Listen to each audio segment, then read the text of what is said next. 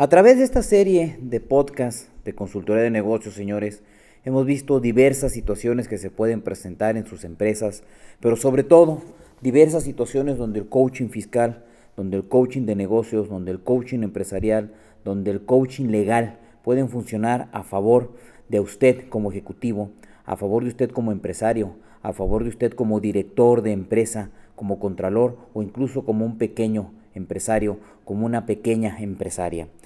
Creo yo que los empleados, los directivos, los gerentes, los contralores, los dueños de empresa, mientras más contentos estén en el desarrollo de sus negocios dentro de su organización,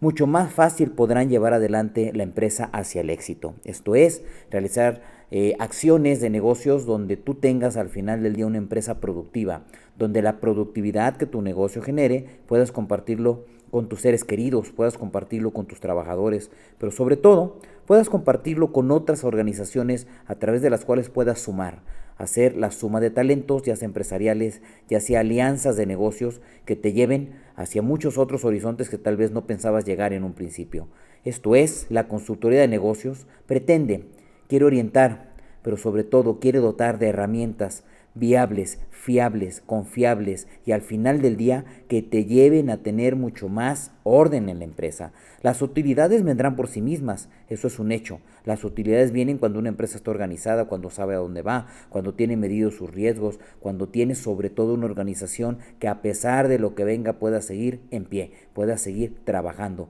pueda seguir produciendo y obteniendo los logros y frutos por los cuales se constituyó. Para mí como siempre es un honor, su amigo, su servidor, Osvaldo Reyes, estar con usted a través de estos podcasts y sobre todo que esta primera temporada le haya servido a usted,